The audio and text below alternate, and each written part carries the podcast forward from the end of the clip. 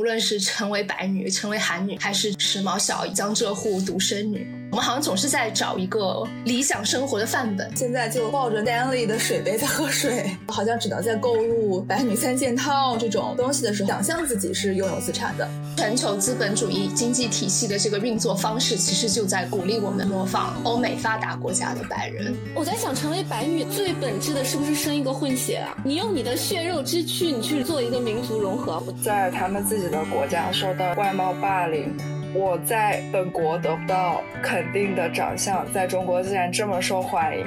那位哲学家认为，女性和时尚之间的紧密联系，其实始终是来自性别的区隔。呃，他没有说我在希望一个霸道总裁爱上我，而是希望我出身上就是一个江浙沪独生女或者白女。各位听众好，欢迎收听新一期的编辑部聊天室。嗯，在之前的编辑部聊天室里面，我们其实聊过时髦小姨，我们还聊过江浙沪独生女。然后最近啊，我发现，在中文社交媒体上，嗯，让女生们羡慕和崇拜的对象，不知不觉间变成了白女。由美国的白人女性生活方式构成的消费审美体系，正在征服一群时髦的女孩。她们模仿白女的穿搭、饮食和生活方式。我在公众号那个 NG 上看到一篇文章，那篇文章的作者发现，就现在在社交网络上出现了非常多搬运头部白人女性网红的营销号，以及一比一复刻白女网红日常生活的中国女性博主。他们通过相似的穿搭、家居环境和护肤健身流程，展现出来如出一辙的生活方式，那就是有钱又有闲，高度自律，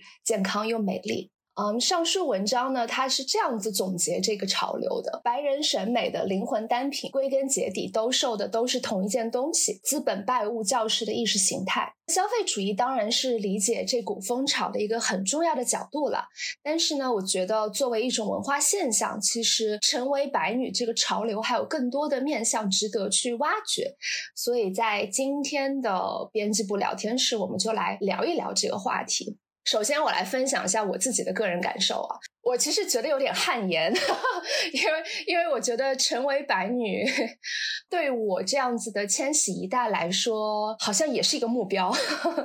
只不过当时我们说的不是质疑白女、理解白女、成为白女，而是 it girl。当时有很多白人女明星嘛，其实一直都是我们模仿或是追逐的目标啊。比如说 Alexa Chong、Agnes Dean、Lindsay Lohan、Hilary Duff，就他们的街拍照片，好像就相当于我们在学生时代的某种时尚启蒙了。还有很多很多拍摄于纽约、旧金山、伦敦等大城市的影视剧，其实也是塑造了我们对当代城市生活的想象。所以，其实现在回想来看，我们经营其中的流行文化，在很大程度上都是由白女构成的。比如说，当年我追《老友记》的时候，其实从来没有想过，为什么六个主角清一色全部都是顺性别的白人？纽约明明是一座种族和文化如此多元的城市。所以，我想先抛给大家一个问题：各位扪心自问一下，就你们有过憧憬白女的时候吗？当我们憧憬成为白女的时候，我们想要的到底是什么？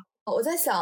如果要按照所谓的白女标准的话，我可能已经被确诊为半个白女了，因为我现在就抱着 Daily 的水杯在喝水。那个传说中的巨型水杯，就是他们面向的购买群体，完全不是跟他们一样的人。我觉得这也是因为他们其实深爱这种道理，女孩们都想要通过购买这些东西，某种程度上变成他们，就好像购买的是一种对于他们那种生活的想象，可能这是一个关键吧。现在我们好像知道自己的生活并不白女，也经常在小红书上能够看到留学生去白女的院子里面玩耍，觉得非常的无奈，就觉得我要努力多久我才能够过上这样的生活？这种帖子一般都是点击量很高的。所以，其实白女这个东西虽然看上去挺肤浅的，但是我觉得背后也有些，嗯，痛楚。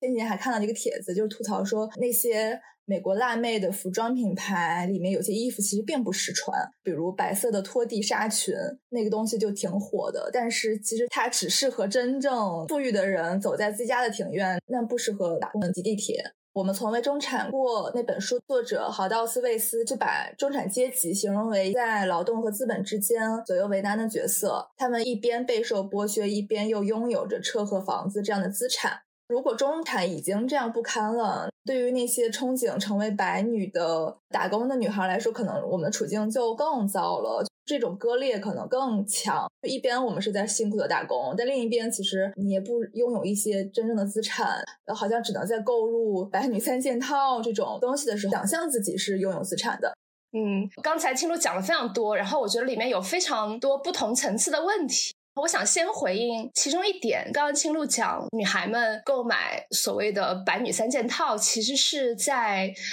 购买一种对于更好生活的想象。就我觉得这一点道尽了广告的精髓。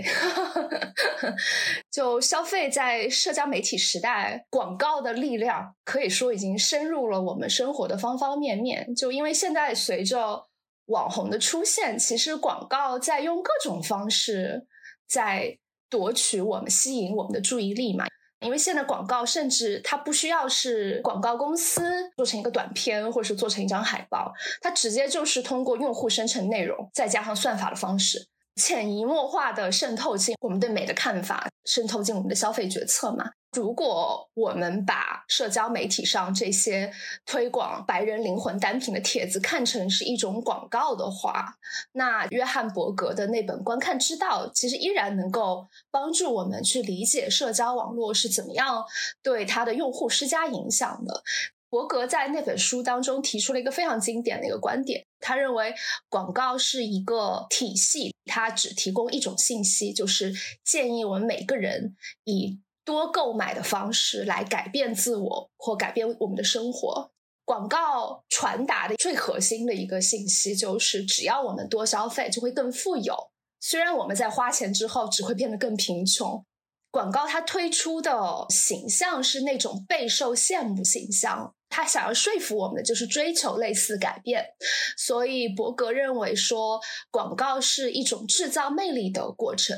它制造出某种迷恋风格和等级，让观看者被吸引，产生出某种羡慕之心。广告告诉我们，其实是只要你选择某件产品，你也会变得像广告里的人那样有魅力。所以说到底，其实广告一种对理想人生的承诺，就像刚才青露所说的。但是呢，这种承诺某种程度上来说，在当我们真的购买了这件产品的那一瞬间，其实就破灭了。因为为了卖更多的东西，其实广告又会推广起其他的理想，所以我们会发现，无论是成为白女也好，还是成为时髦小姨也好，成为什么其他的女性也好，就是这个目标一直在变换。其他人有什么想说的吗？嗯你你们觉不觉得这个白女里面也分国家？这又让我想起，在我很小的时候，县城一度流行过两大奢侈品牌，一个是依恋，一个是小熊维尼。这个我觉得全国都流行，是吧？对，然后那两个品牌卖的特别贵，我记得当时他们，我现在回头看，我觉得是有点仿什么 Burberry 那种英伦风，就是非常正统的英伦风衣，米色的，然后格子衬衫。小熊就是仿那种英伦学院风，嗯哦，而且我是后来才知道它是一个韩国品牌，然后它是韩国品牌仿的英伦风穿搭。后一次看到它的消息是，它七十五块钱的生产成本卖出一千五百的价格。嗯，我就会讲说，这种对于白女的想象，还有对于白人生活方式的想象，就是集中在英国和美国两个国家的风潮上。而且我感觉东亚几个国家都经历过这个阶段。我之前读过一本书，叫做《元素牛仔：日本街头时尚五十年》。那本书介绍二战之后日本的，就是服饰潮流是怎么样变化的。然后其中有介绍说，日本人曾经有很长一段时间里面一直在一步一趋的学习和模仿美国的时尚。就特别是刚才我们有提到 这个什么学院风嘛，对吧？就这个。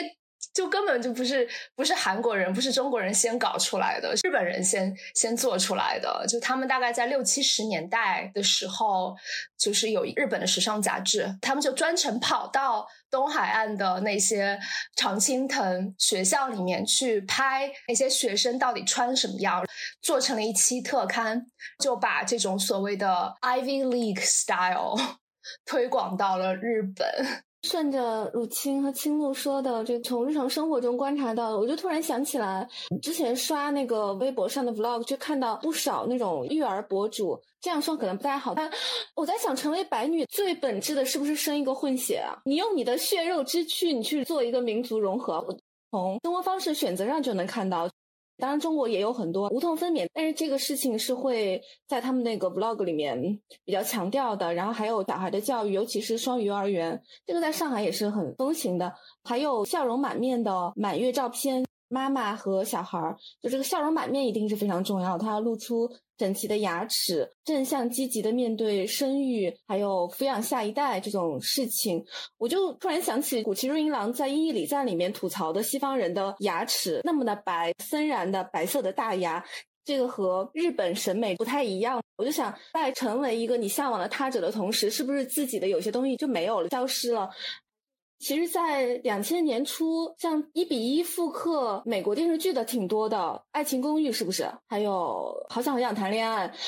好想要谈恋爱，它是复刻的《欲望都市》。《欲望都市》它是一个我很想成为的一个模板，哎，就是它里面的那几个女主的人物形象、职业设定、他们的那个生涯。女主 Carrie 她是一个专栏作家，她而且是从一个小地方到纽约大城市。其实他们四个人应该是不是都不是本地人？然后在和不同的男人恋爱的这种约会的过程中，渐渐的深入认识她自己。同时也追逐时尚呀，后来变成引领潮流的那个人。那中国的这个版本里，唐爱玲也会穿上 Max Mary 的风衣，几位女主也会手拿星巴克的咖啡。那个是两千零三年的电视剧，星巴克可能对于很多观众来讲都是很昂贵而且陌生的，这也算是一个他们想要达到的一种时尚对等的效果吧。当时看的时候，我对于这种消费态度我是不太赞成的，但是另一方面，我就是也是很着迷于这种。恋爱带来的民主和自由的感觉，就人和人互相贴近，了解彼此，再发现大家的特质，很有意思的将恋爱变成了一种现代生活的媒介，让我看到了这种生活的实质，就是你想要抓住一种身为女性能够把握的现代生活的核心，而这个核心里通常站着一个男人，就是这个故事很讽刺的变成了一个灰姑娘期待一个能买得起水晶鞋的王子，我觉得真的是在帮助我们塑造对于现代都市生活的一种。想象，就以《欲望都市》为例好了，四个不同的女主角，她们都有不同的职业，专栏作家、做律师，这种职业就很高级嘛，感觉你你终于知道哦，原来一个都市白领是有那么多可能性的。我觉得，就算对于当时的中国来说，律师、公关这样子的非常都市化的职业，也是很多人并不了解的嘛。这些行业也是在中国逐渐发展出来的，嗯，所以我觉得很大程度上来说，全球资本主义经济体系的这个运作方式，其实就在鼓励我们模仿白人，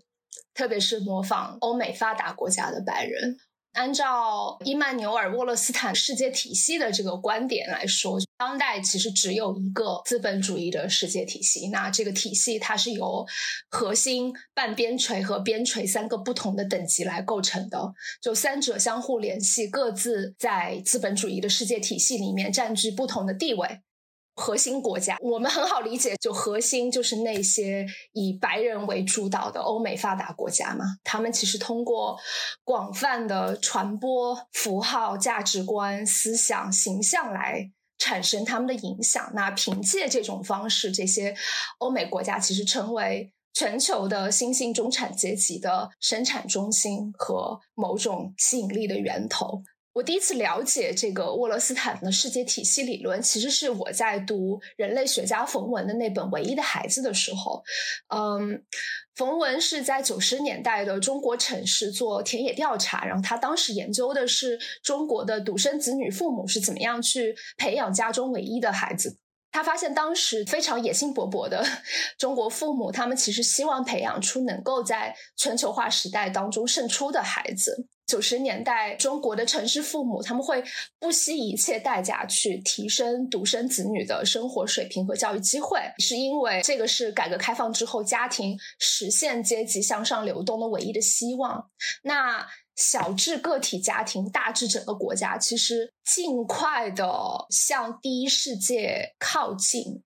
前两年我在做那篇《重返九十年代之洋快餐》的报道的时候，我有援引过人类学家严明祥在中国做的麦当劳研究，他发现了一个非常有意思的现象，就是九十年代的家长他们愿意带孩子去吃麦当劳、去吃肯德基，其中一个很重要的原因是他希望孩子能够学习到西方的生活方式。严老师有跟我回忆起，就他的其中一个采访，当时他采访一个带自己的女儿去吃麦当劳的一个妈妈，那个妈妈跟他说，他自己其实并不喜欢吃洋快餐，他觉得这个非常不符合中国人的饮食习惯，但是他觉得吃汉堡、吃薯条是女儿应该学习的美国文化的一部分，和学英语、学电脑是一样重要的。他希望他的女儿不仅学习现代社会需要的技巧，也要懂得怎么样去享受美式的现代的食物。这样子，他长长大以后才能够成为懂得享受现代生活的成功人士。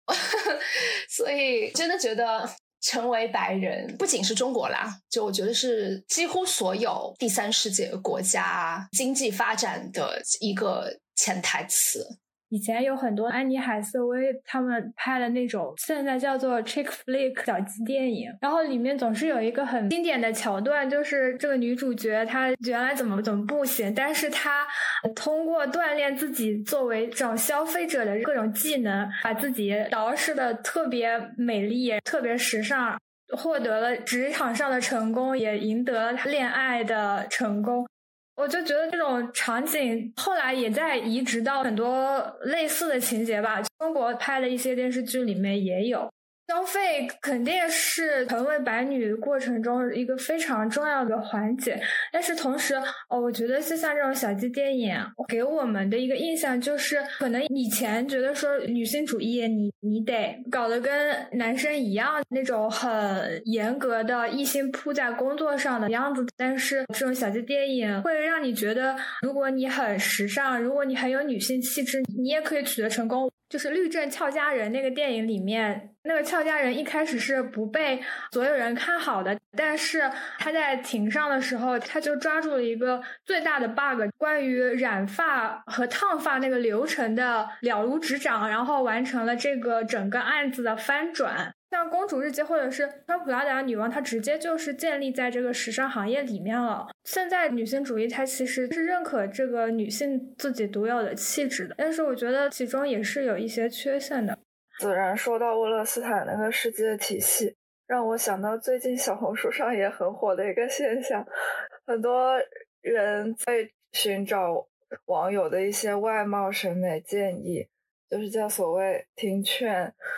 这件事情其实有火到 TikTok 上，所以就很多外国人会跑到小红书来听中国网友的劝，进行形象改造。这其中也很有意思的是，会有一些白人来征集一些中国网友的建议。嗯，大多数是在他们自己的国家受到一些外貌霸凌。就比如说，其中我前几天看到端传媒写的一篇稿子。一个乌克兰来的白女会经常在乌克兰被嘲笑说长得很像男人，她的鼻子太大了，像章鱼哥，在学校里面被欺负。后面她就在小红书上发帖，小红书上的网友就对她各种夸夸，就说你这种长相和风格，要是放在我们中国，完全不会被欺负，只会被当成美神下凡啊。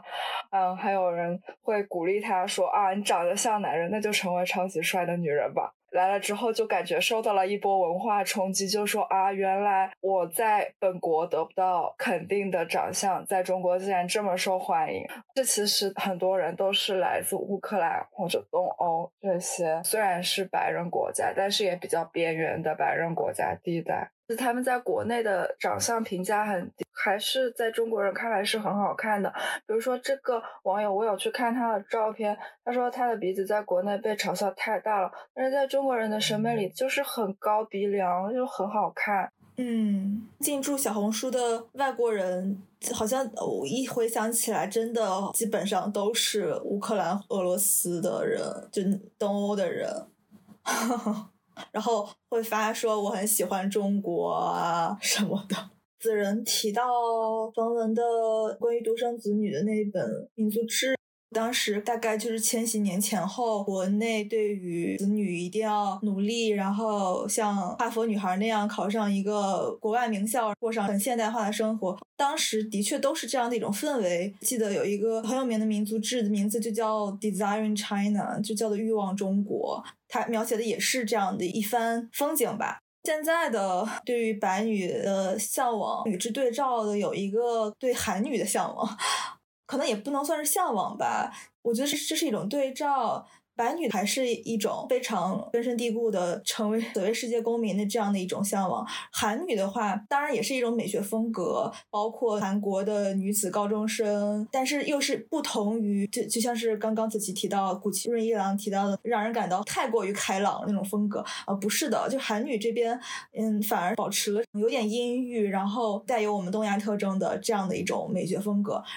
呃，一个韩国女团叫 New Jeans，有首歌叫 Ditto，特别的火啊。那个 MV 里面拍摄的非常具有怀旧感，女子高中生们在这种校园里面跳舞，还有一些校园霸凌 这种 桥段。它一方面是一种韩女的审美风格，但另一方面，它好像是离我们更近的。我们的从小到大的生长环境跟过程是要读书，你就除了读书没有别的。穿很难看的校服，起得很早，然后要剪很短的头发，每天就是上课写作业，非常东亚小孩的这种体验吧。看到 Little 的 MV 的时候，就会有一种不同于白女很亲切的感觉，也会有一种隐隐的失落吧。好像我们再怎么努力，也没有办法成为真正开朗、没有任何阴郁气息的白女。哦，我刚才鲁青有提到，觉得好像中国人对就是白人女性的长相的这个接受程度非常高，就我想到了另外一个。反向的案例，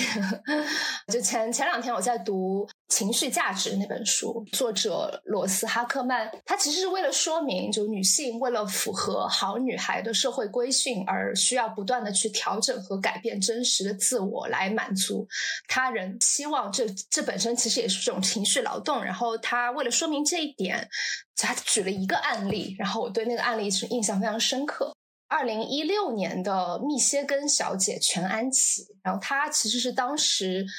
史上第一位赢得这个头衔的亚裔美国人。她当时参加这个选美比赛的一个最重要的动力，是她觉得自己作为一个成长在密歇根城郊白人居多的这个社区里面的一个华裔女性吧，就她觉得自己非常被边缘，好像不属于这里，也不够漂亮。他觉得参加选美比赛可能能够让自己感受到自己也是很美的，能够接受自己的长相，所以他就决定要参加这个比赛。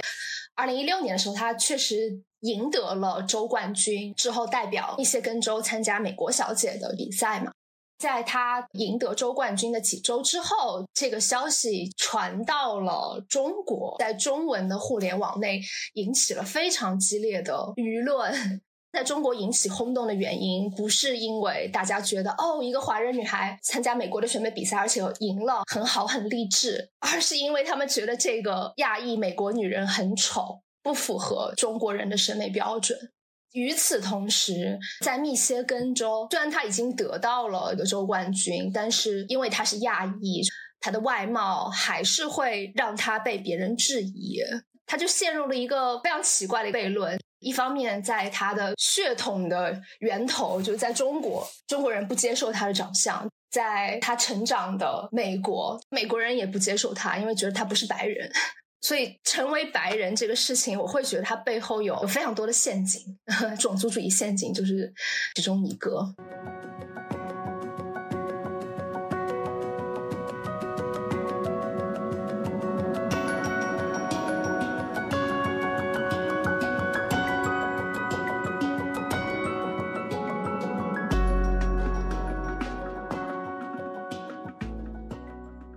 聊一聊最后一个问题吧。为什么对于女性来说，好像总是要成为什么？无论是成为白女、成为韩女，还是之前我们聊过的时髦小姨、江浙沪独生女，我们好像总是在找一个理想生活的范本。这个是女性独有的问题吗？就男性不会有吗？我觉得这女性的范本不是太多了，而是太少了。比如说小时候我们看动画片的时候，你就很难去找到一个可以对标自己的人物形象。可能男生看奥特曼、看各种超人或者冒险故事里面的主角全部都男生，然后去走上了冒险。但是其实你很难找到一个女主角。那我找到了美少女战士。比如说你在玩一些中国传统的游戏或者什么玩三国杀的时候，就你喜欢哪个英雄？作为女生，你喜欢貂蝉、喜欢孙尚香，我感觉都很边缘，而且谁谁谁的妻子或者是哪个美女，很难去真的在流行文化当中找到一个形象。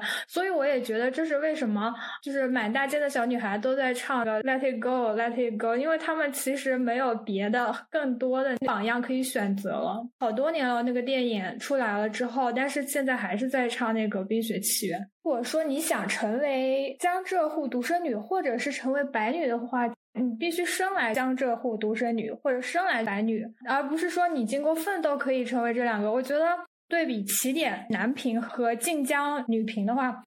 起点的一个最典型的形象，就是一个一无是处的穷酸小子，通过逆袭奋斗、逆天改命，成为了什么什么样的大佬，然后中间又斩获了许多白富美的青睐。我觉得这是起点最典型的形象。但是说到晋江女频的话，大家最想到的一个题目是霸道总裁爱上我，实现爱情的圆满和阶层的提升。我感觉这里面还是有性别上面的因素的。最近几年，这个霸道总裁爱上我的情况也是在发生变化。大家现在好像都意识到，爱情神话是在破灭了。《战斗公主、劳动少女》这本书，它就是说，之前我们都在讨论说要不要做家庭主妇，家庭主妇是不是自由的？但是现在的问题不是要不要做家庭主妇的问题，而是现在的女性她想要霸道总裁爱上我，她想要成为家庭主妇而成为不了家庭主妇的问题。因为现在的男性劳动者正在没落，所以我们不得不成为一个独立自主的自我。可以看到我们的女性，她没有说我在希望一个霸道总裁爱上我。而是希望我从出生上就是一个江浙沪独生女或者白女。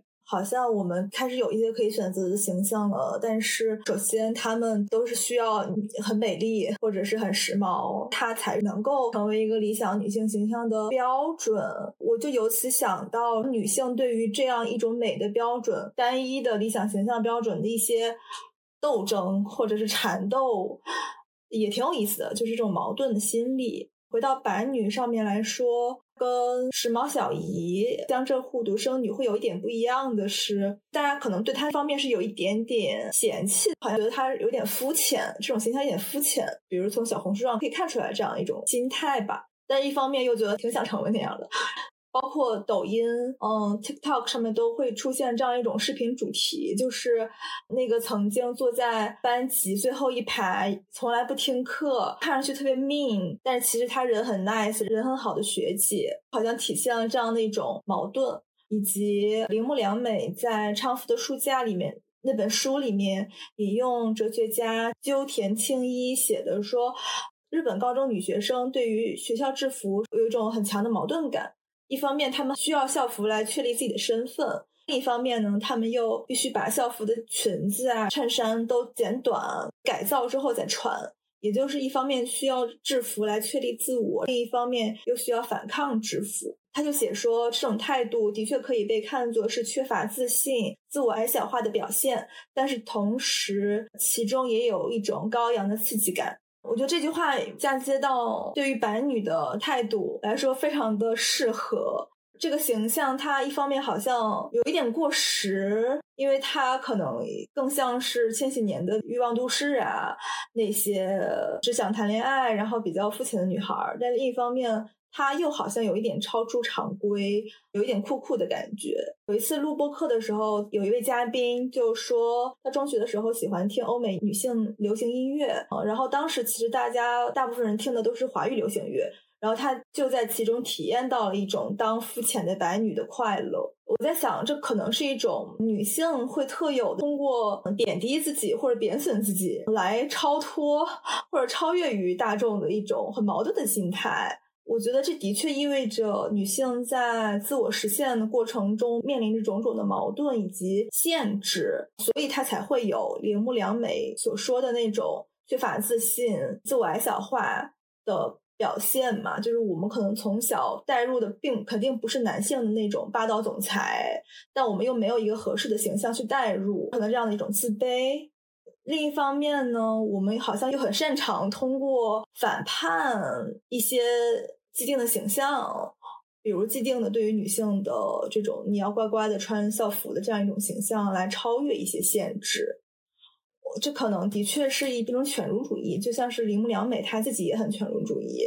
对于白女的矛盾的心情可能也很犬儒主义。这种审美它肯定也会加剧一些性别刻板印象吧，因为这些白女的消费品呀、服装啊，都是那种粉粉嫩嫩的样子。但我可能还是不太愿意去苛责。我觉得这种矛盾的心态可能是我们都会有的。最后引用一句铃木良美的话：“标签也可以是一个强大的盟友以及生活的改善者。无论是在夜班上班的黑色裙子，还是 party 上的华丽内衣，他们让我从不稳定并且无聊的生活中解脱出来，开始寻找身处那些时刻的乐趣。”青露说的让我想到，就最近我在读《服美役：美是如何奴役和消费女性的》那本书。哦，那本书很好玩，推荐大家都读一读。那本书的作者援引了哲学家格奥尔格·西梅尔的观点。那位哲学家认为，女性和时尚之间的紧密联系，其实始终是来自性别的区隔。历史上的大部分时间里面，其实女性的社会地位都是处于弱势，才会诞生一系列的指向女性的约束关系。弱者总是有避免个体化的趋势，他会避免在客观上依赖自己、承担自己的责任和满足自己的需求，避免用自己的力量去保护自己。时尚其实为女性提供了一对幸福的组合，就一方面这是一个普遍相互模仿的领域，另外一方面这是一种区隔、一种强调、一种对性格的私人化装饰。所以，根据西美尔的观点，其实女性是身处一个她们没有办法拥有权利的社会，哪怕她们是很富裕的人也不例外。时尚其实代表了一种表达权利的可能性。并且确保他们拥有一个创新、投射注意力和照护的空间，这是他们在别的地方没有办法获得的。所以在某种程度上来说，追逐时尚是在补偿女性在参与社会生活遭遇的歧视。我记得叔本华他有一句名言，他说过：“人生就像钟摆，在痛苦和无聊之间摆荡。”那我觉得，对于女性来说，其实人生的理想。也像是一个钟摆嘛，只不过这个钟摆是在家庭和社会之间摆荡。就我觉得，之所以会出现这样子的局面，其实是因为女性生活在一个并不是为她们设计的世界里面。无论是在家庭当中，还是在职场当中，其实女性都会隐隐的感觉到受限，感到难以实现自我，所以他们需要不断的去根据环境的变化来调整自己的策略。试图在不断的辗转腾挪之间争取到更多实现目标的空间。女性为什么总是想成为什么？而且这个理想人生的范本好像不停在变化。我觉得归根结底可能这样，